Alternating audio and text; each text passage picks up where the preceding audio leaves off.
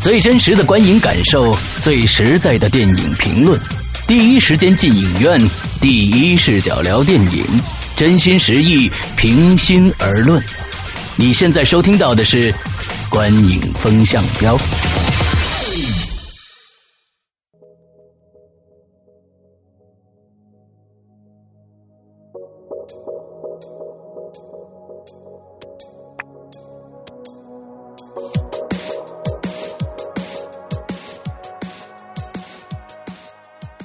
位听众，大家好，欢迎收听《观影风向标》，我是施阳，我是波米。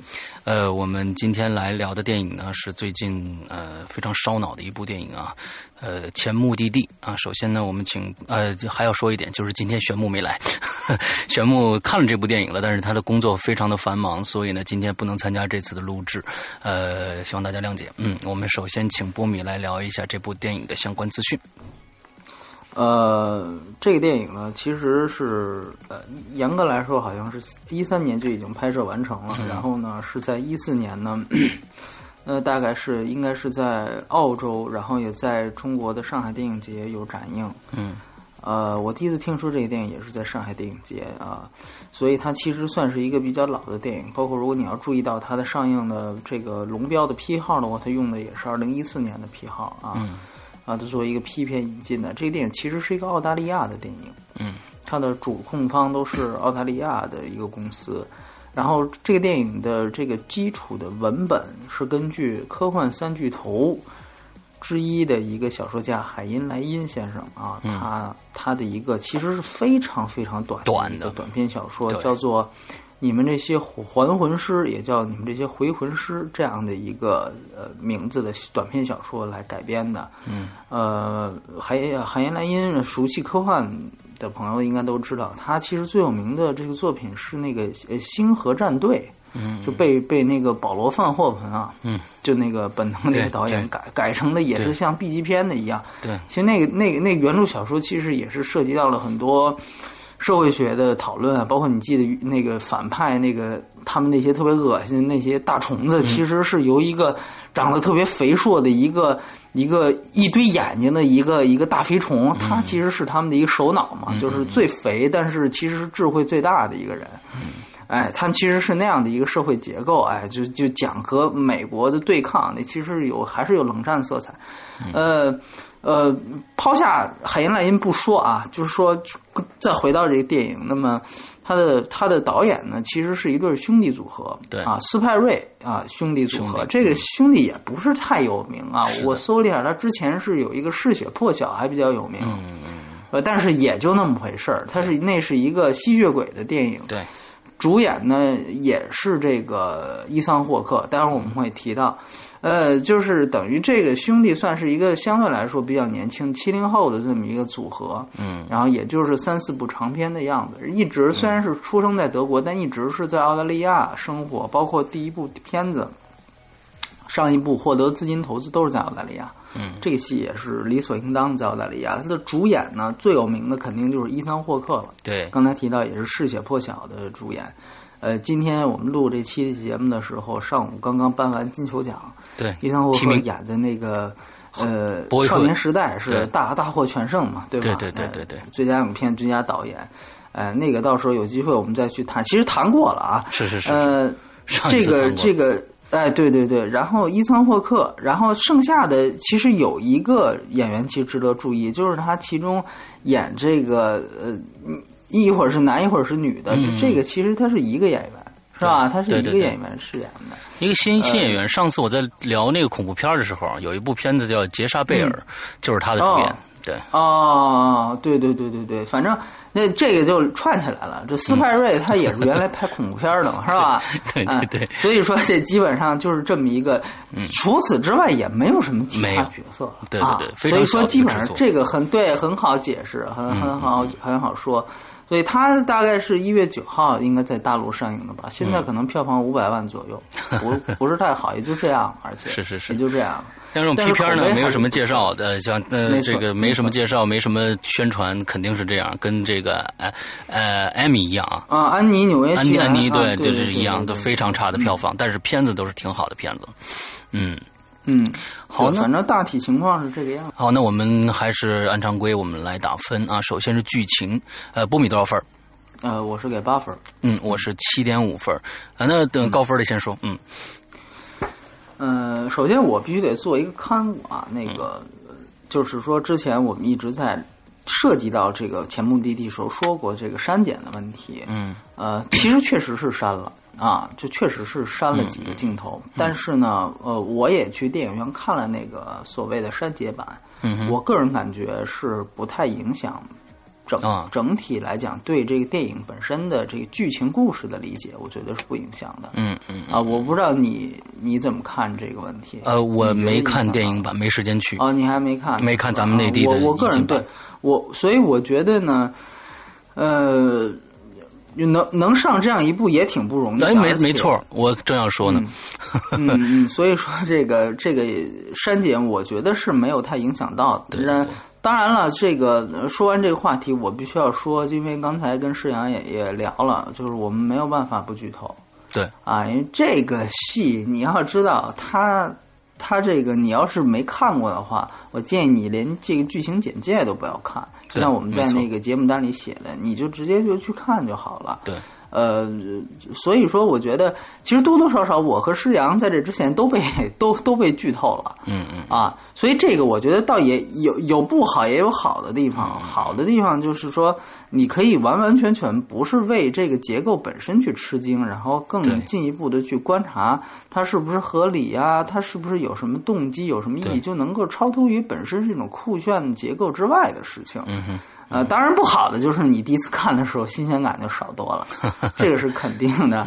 嗯嗯，OK，这些说完了，所以说大家呃该停录音的停录音啊，然后我就接着往下说了。其实这个电影我想说的一点是，因为很早就有下载的资源，所以说呃也有很多朋友给我留言。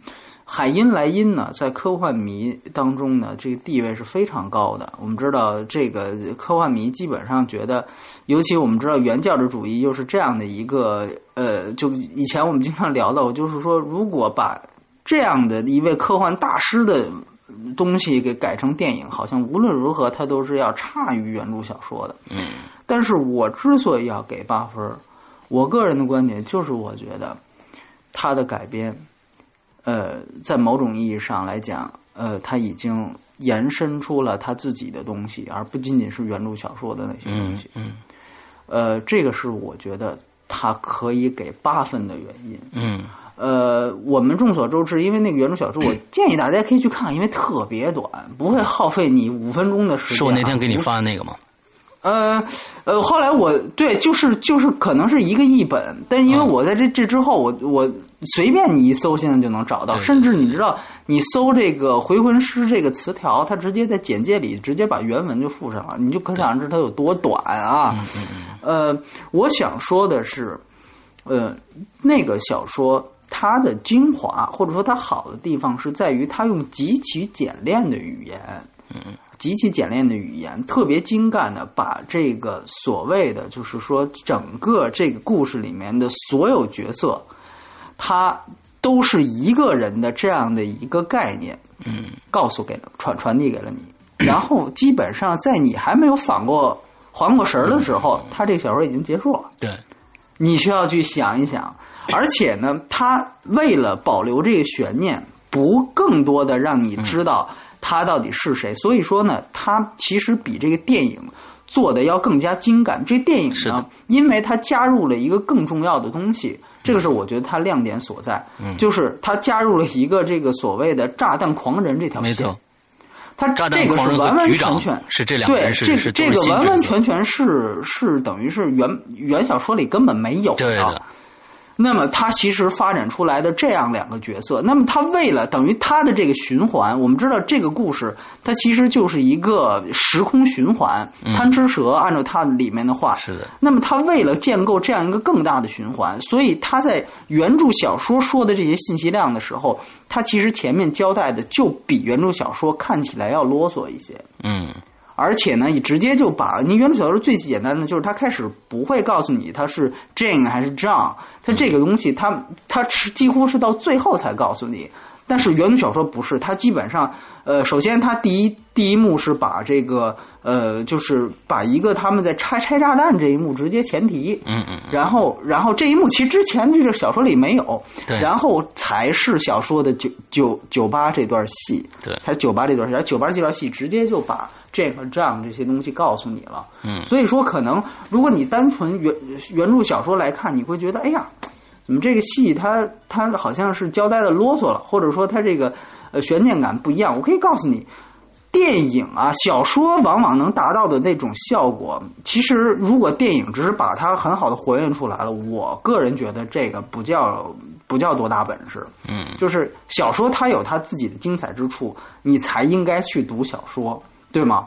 那么电影它应该去发展另外一种精彩形式。只是借用这个概念去说自己的东西，我觉得这才是最成功的改变。嗯我从来不觉得一个导演站起来说我这个电影绝对是忠于忠于原著的，我不太瞧得上说这种话的导演。嗯，所以我我我觉得这个电影好就好在，它其实是加入了他自己的东西。嗯那么其实，那么这个时候我们说回来，当原著小说给你看到了一个很好的结构。让你去想哇，原来这个故事里的这个四个角色啊，婴儿、酒保，还有这个 Jane 和 John 都是一个人的时候，啊，你会觉得哇非常惊奇，这个小说居然还可以啊，在这样一个时空这个这个循环挺俗套的这么一个结构里面，想了这么一件事儿。嗯，但实际上你再细细想想的话，他这四个角色是一个人，他本身的意义又有多大呢？嗯。这个我觉得是原著小说里面可能没有给我们带来的东西。换句话说，就是我们问一个动机问题，嗯、就是他为什么要建立这样一个循环？嗯，这四个角色是一个人又怎么样呢？嗯嗯，这个我觉得是包括我们之前其实实际上我们聊过关于这个恐怖游轮，我对那个片子也瞧不太上，原因也是一样，他那个结构确实完成度也很高，但是他也是一样，他的那个轮回，他的那个轮回的意义在哪里？嗯，就是不断碰到自己的意义在哪里？没有。但是这个电影，它比原著超越原著的一点，就是它加入了这个意义。嗯哼。所以这个我觉得是非常非常重要的一件事情，就是说他试图给你了一个答案。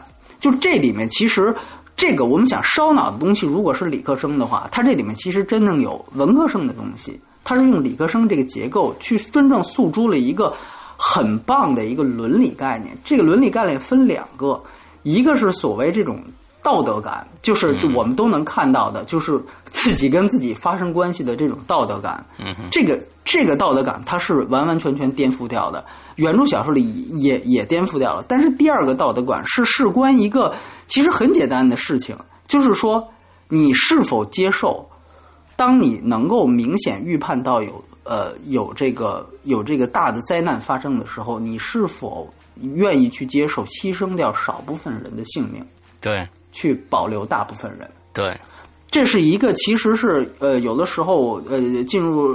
进入大学去学习课程，包括呃，你我很多朋友如果在大学看过那种视频的话，就哈佛的那种公开课讲课的话，嗯，那个是一个西方学校经常会给大家抛出的一个概念，这是事关于社会伦理学的一个非常基本的问题，就是你是否接受这样的一个伦理概念，他就把这样的一个伦理问题放到了这样的一个硬科幻的电影当中，对，实际上它的整个这个自我。贪吃蛇的循环，都是为了保障和执行片中主人公认为的这套理论，就是说他认可，他认可我牺牲少部分人的性命，我去保证大部分人，他认可，他觉得这是对的，对，这是他的价值观。那么他这个为这个价值观是不可改变的，是有他的宿命论在里边的。没错，没错，他为了建构。他为了保障这个价值观能够顺利的执行下去，嗯，他为了保障这个理念能够执行下去，他才建立了这样的一个循环循环。对，所以你也可以说，是不是说他这两个的建立，这只是导演自己的个人的看法？对，但他起码较于原著小说之外，他给出了自己的东西。我看到了这个这个电影的作者性，我觉得这个是非常非常非常不一般的一件事嗯情。嗯嗯嗯嗯，所以说，呃我说的有点长，我我把剩下的给给这个这个 施阳说一说。那关于剧情本身，我们可以之后再有讨论。嗯嗯嗯嗯。OK，其实我我看这个电影的时候呢，我看到他们俩在酒吧掏出呃这个 Jane 要要要，其实他当时已经是这样了，他要抽烟，嗯对对对，打火机打不着，之后呢，另外呢，其实也是叫这样。之后拿出另外一个打火机给他打打火的时候，我注意到一个细节，这两个打火机是一模一样的。当时，当时我就感觉不对了，我觉得这个片子应该是，呃，这应该是海因莱因写的这个小说了。嗯。当时我就，哎呦嗯，那个也是在酒吧发生的，这个哦，对，你开始是不知道他改编自那个小说，对对对对对，我不知道，我这个没有被剧透，哦但是我因为我在这之前的一个月的时候有幸看到了这个。看到这个、哦这个短篇小说，所以呢，我的记忆非常的深刻。那看到这儿的时候呢，我就觉得应该是这是是这个了。结果往后一一段段印证，最后发现啊，确实是这个小说改编的。那么在第一遍我看了一共这个电影，我看了一共看了两遍。那第一遍的时候，我只印证了，嗯，这是这是这是小说改编的。小说改编的，嗯，对，但是我刚跟刚才波米聊的那个最重要的问题，我也自己大画了大大一个问号，因为我第一遍说实在的我没看懂，就说他为什么要去造这个循环？最后他杀了自己，他为什么要把自己杀了？就说整个这个循环的细节，我没有搞得那么通顺，所以我又看了第二遍。那么在第二遍的时候，其实我觉得呃波米是一个解读，我就可能还有一个解读。那么这可能他们所有的这个循环也是政府的政府造成的。我更相信，我更相信是那个局长让这个老年的 John 去做这个这个呃爆炸。对，这个其做这个爆炸实是呃，对这个这个我这个我是认同的。嗯所以你知道吗？我在看完第二遍的时候，我得出一个结论，因为我嗯觉得它其实是有两点。第一点就是说，原著小说的精华在哪里，它的精髓在哪里，就是它片中的所有角色对，都是其实自己，我觉得都是自己。嗯所以说，某种意义上来讲，它增虽然增加了两个角色，但是我觉得它仍然保保持了原版的这个概念。所以我觉得某种意义上来讲，这个局长他没有把话说死，这嗯个局长你可以也看成是他自己。嗯这个是完全，这个是完全说得通的。我我后来去理了一下这个概念，这个是完全说得通的。我曾经也所以说想过这个，但是呃，从剧情交代上来说，我没有找到，就是说他一定会是他对对他。他没有他没有明确的这样的一个提示，嗯就说暗示这个局长是他自己，对但是他也没有把话说死，嗯，就是就像那个那天我们说重返二十岁似的，对对就是呃奇怪的他里边那个那个那个陈柏霖那个角色，就是他嗯到底是不是也可以被解读成他也是重返进去，他也没有把这个话说死，嗯。就说你可以这样去想，从理就是说从理论逻辑上推断，嗯。这这种推断和解读确实是缺乏影片本身的依据，嗯这个我是承认的。但是我们刚才说了，它其实是用一个理科生的思维去包裹了一个文科生的概念，嗯，就这样一个伦理概念。如果从这个伦理概念的角度出发，我宁愿相信他们都是一个人。嗯而且呢，这个是可以说得通的。就是我给你举个例子，就是说，你记得他实际上一切的触发点都是因为这个我他在退休就准备退休的时候，按说他的时光机器应该是被作废的，作废的，对，但是但是出了提，交提交错误，提交错误，也就是说那个时光机还能使，对，而且呢，之前他的所有跳跃都是合法跳跃，对吧？合法穿越。嗯但是他既然退休了，而且这个废除时光机的这个错误他也没有上报，这个都是影片交代了。嗯所以他后来可以其实可以随时随地的跳跃，是的，对吧？而且由于他退休了，这就不分一个合法与否了。所以，所以只要他超不过那个零点之之前之后五十三年那个身体承受的期呃这个这个临界点，而且这也是小说的呃没有的东西，这是电影给他规定的附加的一个零点概念嘛对对对，附加的概念。要不然他其实我觉得很好，要不然人家说，那你退回到恐龙时期的这这这事儿不他妈好办了吗？对吧？超体了，这就对。哎，我觉得他附赠这一个很好，就是说人你跳的时间越远，你就身体越难受啊。抛除这个，那么也就是说，他在这之后其实想什么时候回就什么时候。然后你注意到最后那场洗衣店，也就是说你刚才问的他自己杀自己的那一段，嗯，他其实说了，就是说你刚刚在那个是图书馆吧碰到的那个女孩儿。对，你们随后其实就是按照常理来讲，就是最后生活了一段时间嘛，然后就开始生活，然后就开始慢慢变老。那个就是你在退休之后的一个这个这个老伴儿了，也不是老伴儿，就是结婚对象了。嗯，然后最后你逐渐的厌烦。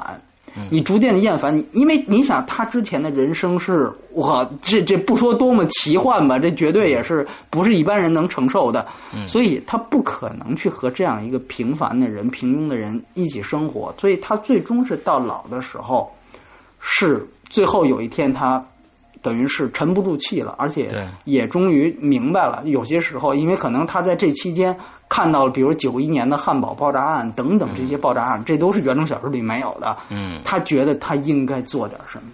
嗯，所以他其实给予大家非常清楚的暗示是，所以他到最后杀了自己老年的自己，但是慢慢的在随着平庸的生活变成了老年自己。他是给大家这样的暗示，大家可以想到，他 变成老年自己，但是。但是，他没有给大家提示的是，他有没有一种可能，同时变成老年自己，同时也回去变成了罗布森呢？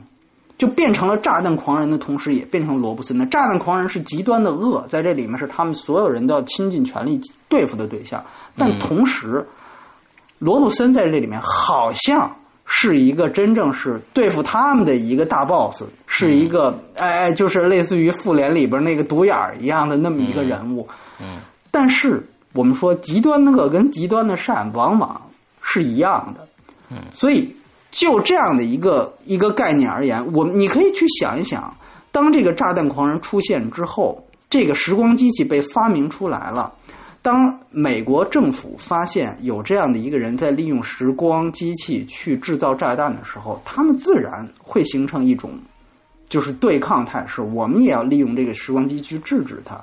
嗯，那最好的方法是怎么保证让这个炸弹狂人他每一次爆炸都成功呢？就是等着，与其等着你来制止，不如我我们来自己制造。对，我们自己就打入政府内部，我就是政府官员。我说，我告诉你，我来给你制止。但但其实每一次我都慢慢慢拍，这个慢慢拍不是我故意的，而是我就是设置这样一个循环，看起来是宿命的，是悲剧的。嗯，他阻止不了任何一切的，对，但实际上他是完美无缺的。你你你，政府你也没话说，就这是我们的无能啊，这宿命，这运气不好，他就比我们快一步。但只要他设计的精准，因为反正都是他自己，他太了解自己了，对，所以他可以设置这样一套，看似是对抗炸弹狂人，其实正是保证他的这套理论实施下去的可能。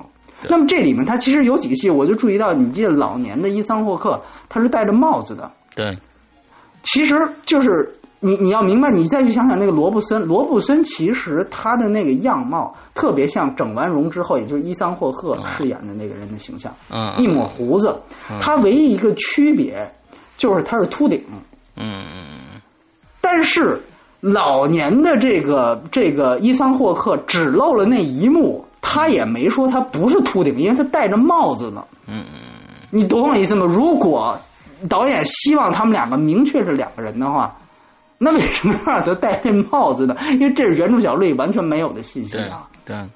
所以说，他其实是给你这样的一种可能性。嗯嗯。而且有人说，那从时光机器来讲，能不能同时在呃这个这个循环里面，同时有呃。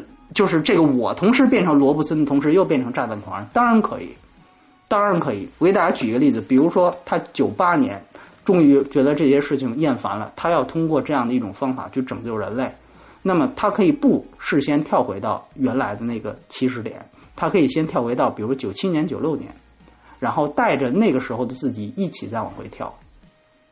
这样的话，回去之后就有两个老年的我。其中一个可以扮演罗布森，另外一个扮演渣男狂人，这个是完全说得通的，对吗？嗯，就像、这个就像他在这个就酒吧里。是不脑补的东西了。嗯，这个就是脑补的东西，对对对，这个就是脑补的东西。嗯但是其实他也没有把话说死，就还是我刚才说的那句话，嗯就是说，因为他实际上之之前做过一次啊，在酒吧里，他不就是带着年轻的仗，刚刚变成男人的自己，他们两个一起回到了原始点，然后一个去跟女性的自己谈恋爱、发生关系、生孩子，另外一个去这个拿走小孩儿，对吧？送回送送送回这个孤儿院。其实他等于完完全全是做过这样的一件事情的。是的，所以说，我觉得真正保留小说精髓，他小说原来的这个结结构之所以精彩，就是所有的角色都是他。嗯但是从电影版来讲呢，嗯，虽然他没有这样的一个暗示，希望把它做到所有角色都是他，因为我觉得如果他要再去做更多的暗示，证明罗布森是谁的话，这电影可能就会显得更稍微看起来就更呃信息量要更复杂一些，可能反腐之后就是些。对，就是就是冗长了，嗯因为你也确实必须得承认，从节奏来看，我娱乐性打的分儿就不如剧本高。就是它其实前面的那段酒吧交代信息量太大，以至于有些拖大。对对，所以这个我觉得是他以他你想。你既你只是加了两个角色，但你要把这两个角色也在这个循环当中给加进来，那你要做的可不就不不是不仅是两件事，你可是几何倍的翻对翻翻涨，对吧？你可能要做四件事，要做十六件事情。对，所以说他其实做了一个大刀阔斧，其实真的不容易。就回到头来，那原著小说那么短，嗯那么短，他能拍一个将近一百分钟的片子，嗯嗯，就是而且借用他这个格式，我觉得其实是是是非常了不起的。对，所以说，而且我觉得这个才是真正使它能够建立循环的一个一个意义。就像你刚才所说的这个动机，就是说它里面也提到了，就是这个电影，呃，他说我们要改变历史的某一件事情，所以你要穿越回去，但是在同时，你尽量少的跟任何一个在那个时间段历史的人说话。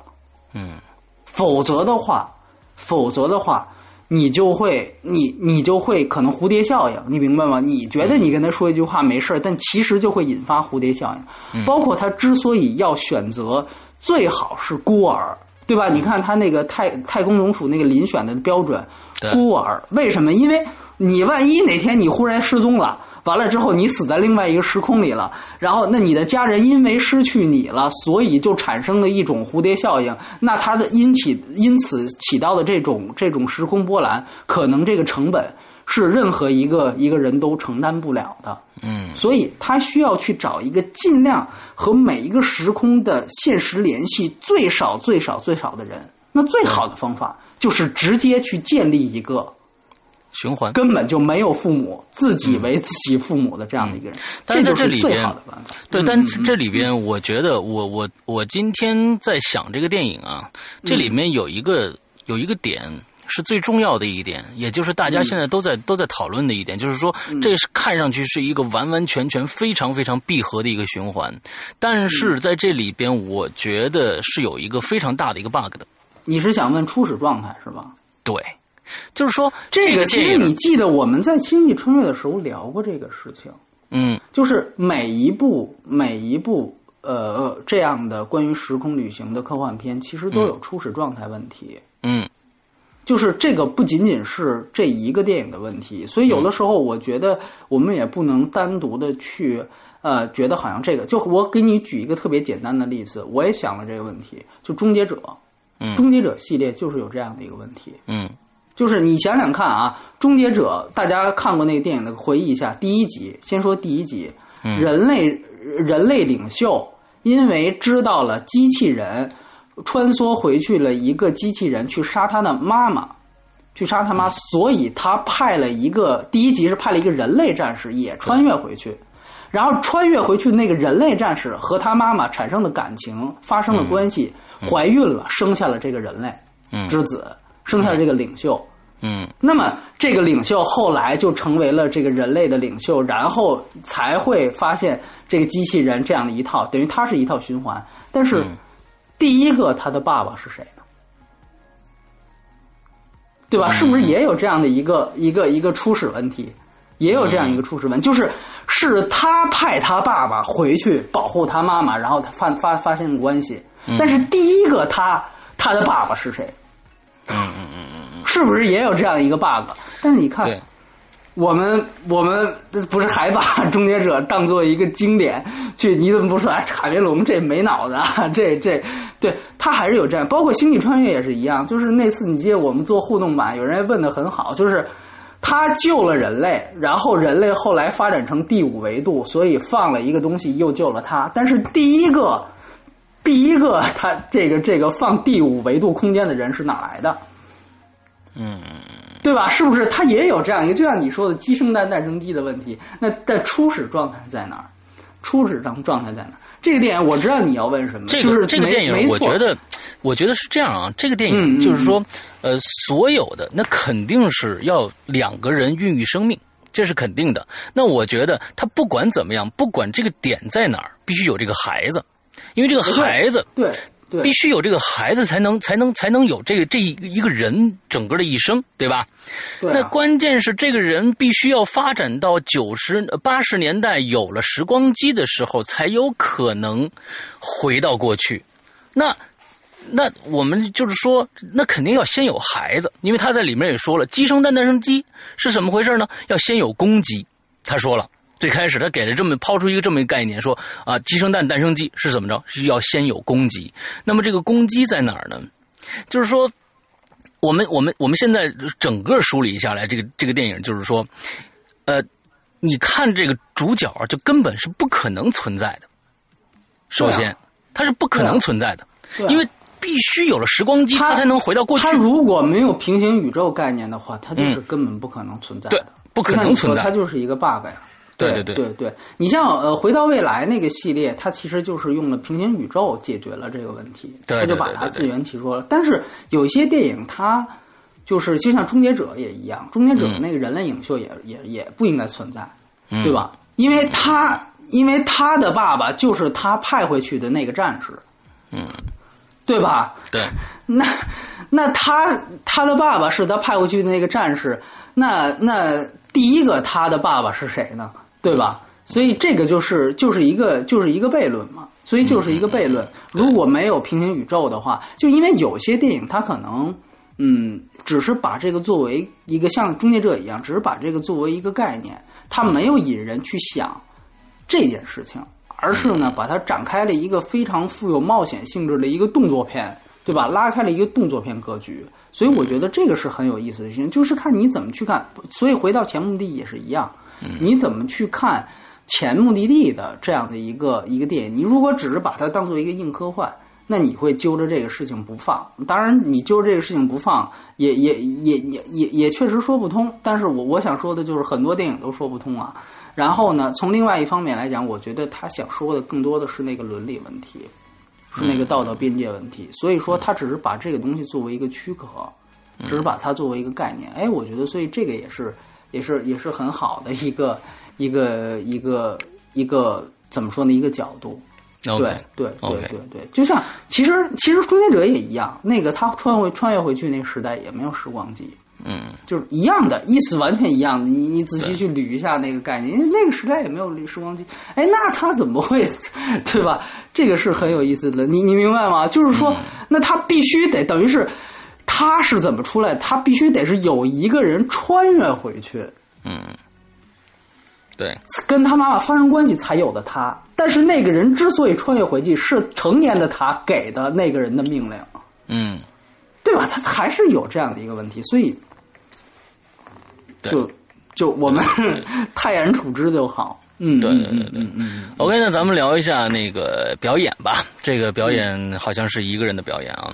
说实在的，嗯，对其实挺不容易的，对对就是他他实际上是。如果就连局长都是他的话，那其实是 三个人要凑一个表演，是吧？是的是的起码是两个人凑一个表演，对对对对吧？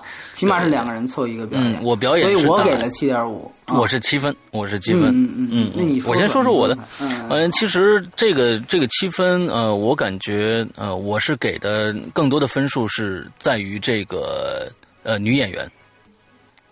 萨拉斯诺克，对对，因为我因为我觉得呃，看第一遍的时候，我觉得他哎，这个人怎么那么眼熟啊？最后我翻过来一看，哦，原来是他是演那部恐怖片的女主角。她一共就演了好像一共演了三部电影还是四部电影，而且都不是主角，只有这两部算是是主角的。而且她在演男男人的时候，呃，我觉得并不做作。而且他关键是我这部片子在他那个第一次变性以后，他是会需要一个一个一个整个的一个过渡。他在电影里面也交代适应过程，适应过程，他在一直在练男人的声音呐，什么这个样子。他就是要展现给大家。第一面，嗯，可能大家要看片子的时候，他他戴了个帽子进去，他没摘帽子之前，那个面光是非常暗的。之后他摘了帽子，那个面光一下就就亮起来。当时你看到的第一眼就觉得别扭，这一定是个女的。但是又不像是女的，因为从她背后的那个说话的声音，感觉哎是个男的。但是一转到正面，你觉得她是个女的，但是又不像。所以这种，我觉得雌雄同体的这种状态啊，被这个人演的非常的好，非常的非常非常的棒。那。伊桑霍克，刚刚刚也说了，他的金球奖，我不知道是就我今天早上听的消息，他被提名了，他提被提男配，但是没有拿奖啊，没拿，没拿。那伊桑霍克，呃，我觉得在这里边，说实在的，呃，就是说他的表演，我觉得是中规中矩了，那没有太大的一个一个一个呃可圈可点可点的地方。但是这个呃萨拉斯诺克确实是非常非常亮的亮的这这么一个一个一个表现，尤其他到了。呃，六三年那个状态，他们两个人站，经常有这个镜头切换的时候，你会发现这两个人状态真的是特别的棒，而且他表现的这个，呃，我在当时看的时候，说实在的，看那段戏。呃，我有一种生理上的非常难受的感感觉，你知道吧？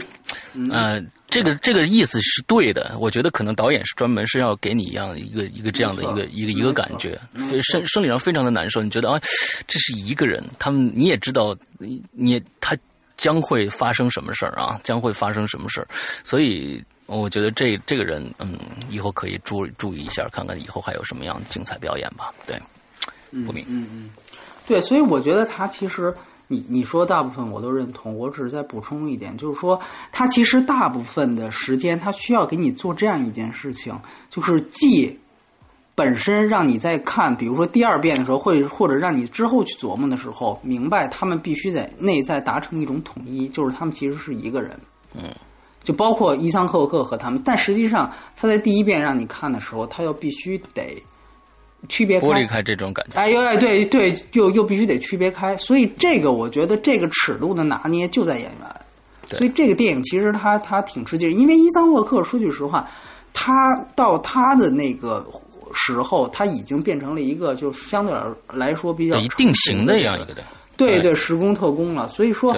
本身来讲，但是我觉得那场洗衣机的戏还呃洗衣店的戏还是很不错。那个也是他自己跟自己说话嘛，对吧？那是老年的自己跟跟跟他自己。我觉得呃那一段其实也是也也是有一定的展现。就是说那一段的时候，你可以把它解读为我觉觉得特别像，就是《七宗罪》里面到最后结尾，凯文史佩西跟布拉德皮特，你明白吗？你杀掉我，你杀掉我，你就成为我了。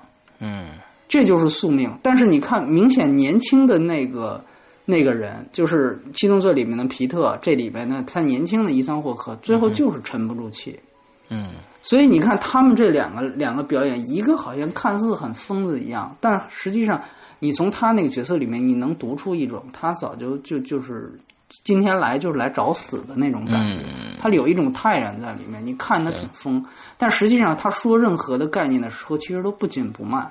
嗯，就跟你讲，其实你应该怎么怎么样，你应该怎么怎么样。但是同时那一边又是一个极其急躁的一个一个情绪。当你明白他们两个是一个人的时候，实际上这种这种这种表演上的这种互动是特别有趣的。所以，呃，一方面我觉得雌雄同体这个这都不用讲，他这个尺度拿捏非常吃这个演员。另外一个就是在在他们两个。就而且最后，其实他说的那一段主题，还是我说那句话：洗衣店这戏根本，这个这个关于什么炸弹狂人，这个小说里都没有。但实际上他说的这一部分，基本上是把这个电影本身的原创性的东西给给给说给表达了出来。它是一个升华，所以这段这段戏是非常重要的。那么我觉得那伊桑霍赫的表演很到位，很到位。所以我觉得这个当然了你你他这个自己本身这个十二年演一部戏这也够那个也也够前 目的地的啊我觉得也够前目的地的。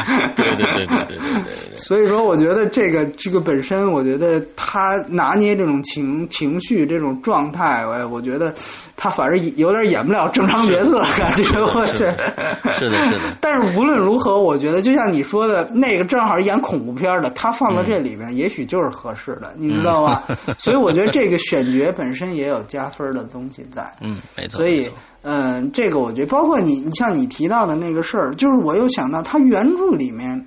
去引领他做太空总署的人，其实并没有这样的一个人，是他自己去的嘛？但他这里面其实多了这个局长的这样的一个引导。哎，我觉得那一段其实也也还挺关键，也还挺关键。所以我还是就是说，呃，也继续阐述刚才那个看法，就是说，其实我仍然觉得他们其实这个话是没有说死的，你仍然可以那样去想，这就是电影的多义性嘛。其实这一部电影里面，除了呃有只有两个角色不是这个人，一个是那个旧货店那女孩另外一个店一个一个角色呢就是这局长。那么呢，你会我也会在想，就是说，而且那个旧货店女孩其实是一个龙套角色，没错，她是个龙套角色嘛。但是这个这个局长可是出现非常重要三四次，哎，对对对对，他其实是一个左右整个事情发展的一个人，而且他是从这个孩子降生一直到最后他死亡都是在参与其中的。那么所以说，我就在想，我当时也在想，我看第二遍的时候就努力的想去把这个人也看成是他的一个一个部分。那他是哪一段呢？但是在片中没有找到。但是就像波敏说的，这个。嗯，也不妨碍他，他有有他是他自己的这个可能性的，对，对他没把他完全掐灭，对吧？没错，没错。他要比如说介绍一段，哎，我的身世是怎么样的，啪，再来一段倒叙，再这这个那个的，哎，这就等于是把话说死了，对吧？对，因为原著小说里根本就没有这角色，他可以是他，也可以不是他，这完全在导演决定，对吧？对对。这海因莱因没有给他规定，所以说，所以说这个可能性，我觉得他拿捏的这个也是拿捏的挺好的，就是对，不把话说死。死这个这个这个拿捏的程度，对对对，这个电影其实呃，你大家要是看第一遍的时候，我觉得呢，呃，应该可能只能看，呃，就是说，因为它里边的话呀，不像正常的我们的一些娱乐大片，它说的就是顺序来说啊，说的每句每句话都都是非常的明确的，它里边有非常多的隐喻的话，这这些最多隐喻的话，其实是那个局长说的，那而且。而呃，这些隐喻的话是局长说的。那么第一遍有可能大家搞清楚哦，这这几个人是一个人。但是第二遍看的时候才去搞清楚，其实最重要的就是洗衣店那段话，把那段话搞清楚了，他为什么走这个循环也就知道了。所以这两遍可能，我觉得这电影真的是是得看两遍才能把大概的全部的意义才能才能看看清楚。因为这说的话，他们语速也挺快，而且呢，呃，说的话呢又都是藏着掖着的这种这种话，所以建议大家去看两遍吧。对，对，嗯嗯嗯。我们再最后来聊一下娱乐性，娱乐性我打七分。啊，我也是一样，对，嗯，你其实那我对，其实这这电影，呃，我觉得最大娱乐性就是，呃。看完了以后，第一遍的时候，让你觉得啊，我搞清楚了刚才我们说的啊，我搞清楚这讲讲了这样的一个故事。但是他为什么去？你可以看第二遍，看完第二遍还有非常非常多的可以讨论的，小伙伴之间讨论的这种话题性。我记得当时咱们他谈《明日边缘》的时候啊，就是因为他最后做了一个非常大的一个一个一个呃悬念在最后，那就是留给大家的空间非常大了。说，但是这部电影说实在的，呃，这。个烧脑程度绝对比那个高，呃，我觉得比那个还是要高。娱乐大片嘛，哎，娱乐大众啊，太艰涩，被车撞死啊什么之类的啊，那个 对，对对对对对，是的，是的。所以这部片子真正真真正正的，其实我们国家很少引进这样的电影，这是其实我们觉得好像是近几年来唯引进的唯一一部烧脑大烧脑的这样纯烧脑的一样电影，可能稍微。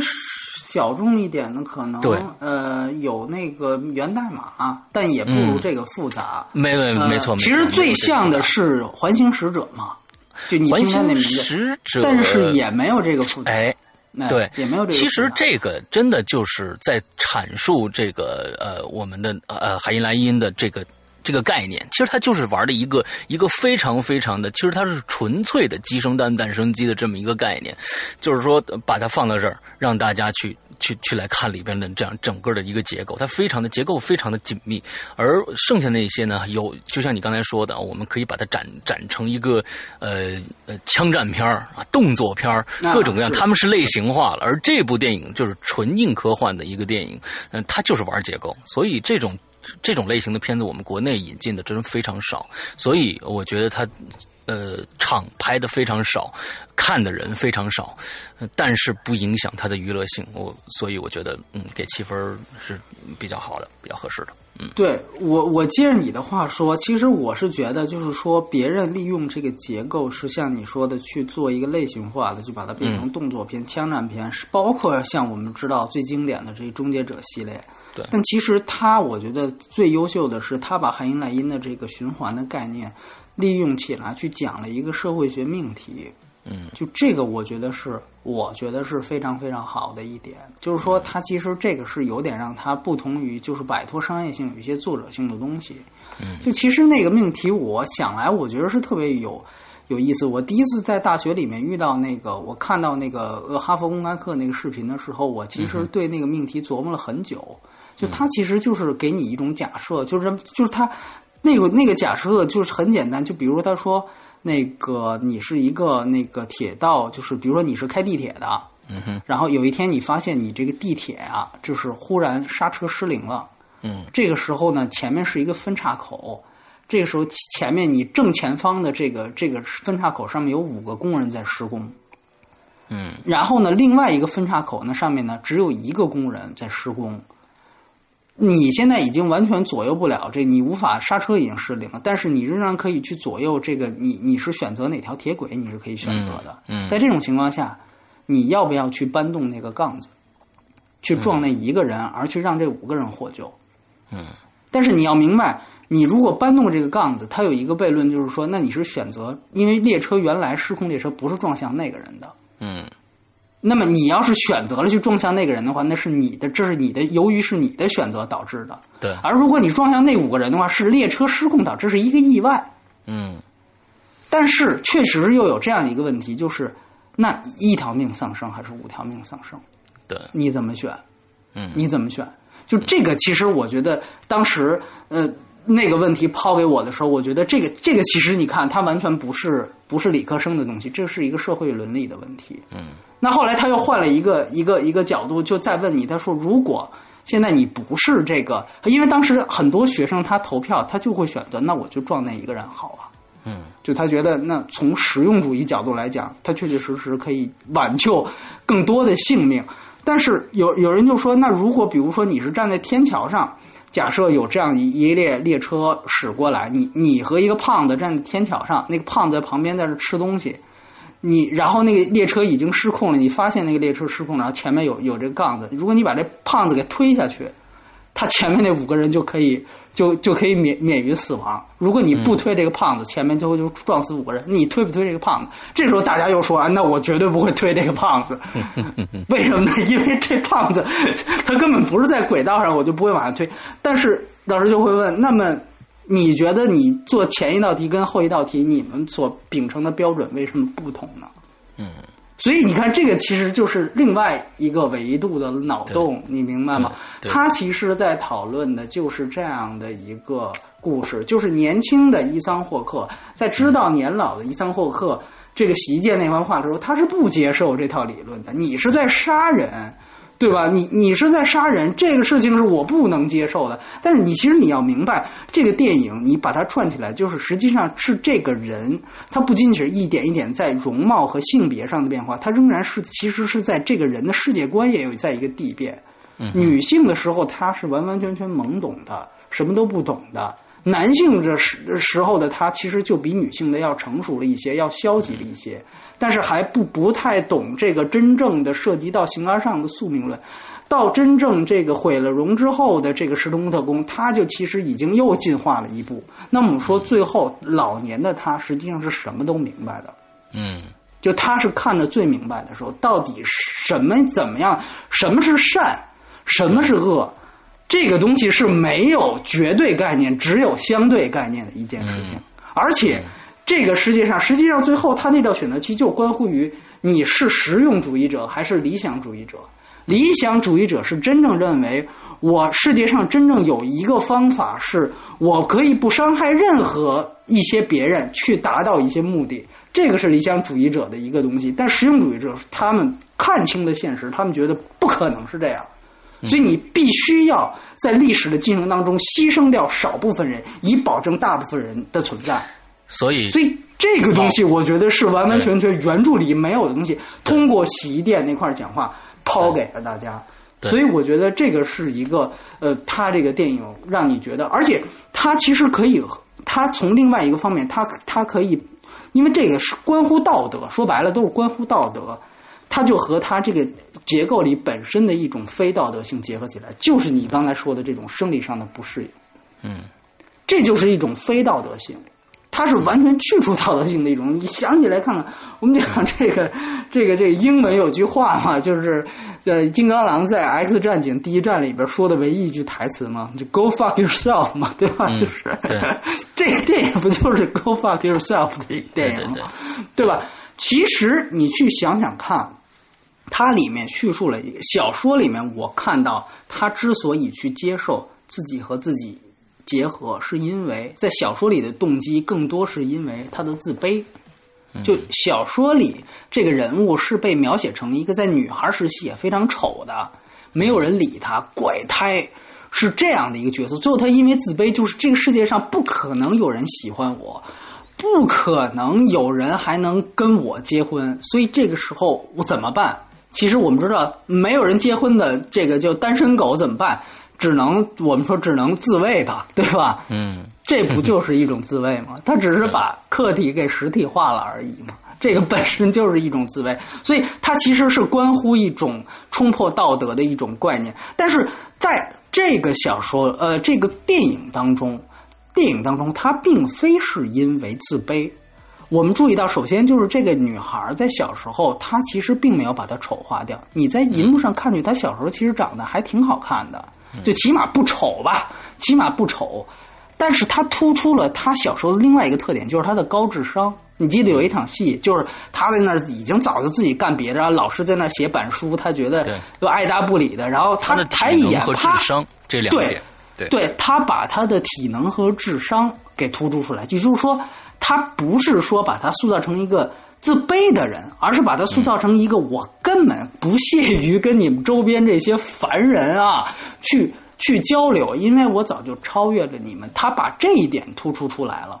那我们知道，在西方其实特别有意思，就是说这样的人往往有一个概念，就是有有人如果读过那种书，就是了解，比如说罗森柴尔德家族他们的话，你就会明白，他们是完完全全看不起世俗人的，所以。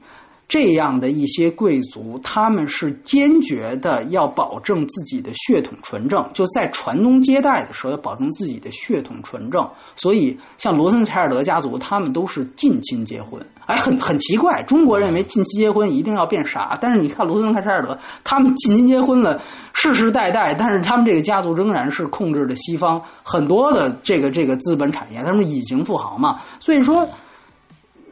这个就是一种极端，你明白？一种极端就是说我由于已经太厉害了，我自我感觉的这种自负已经到达了一定的高度，所以当我去考虑真正能配得上我的人是谁呢？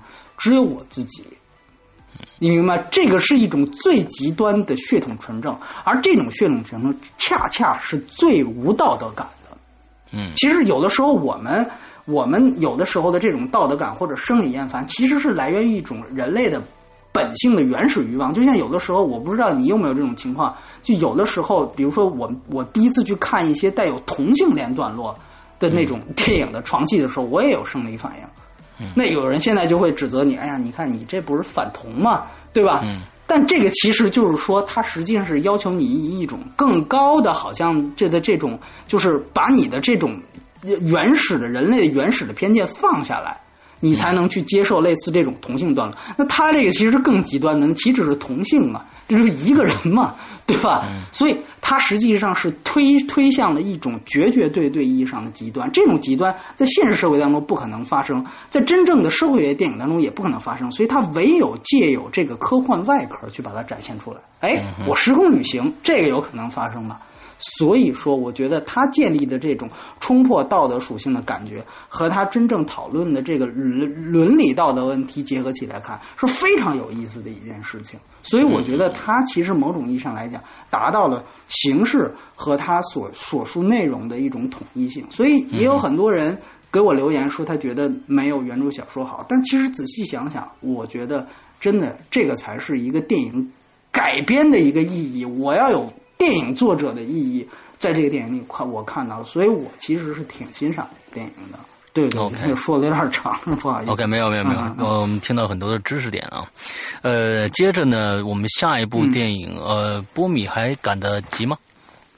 呃，下一部电影是《五军之战》吗？难道是？好像应该就是五军之五军之战没有问题，五军之战应该是一月二十三号，二十三号，二十三号中国上映。对对对，对的。我们如果不出意外。这我相信施洋的这个能动性比我大，是吧？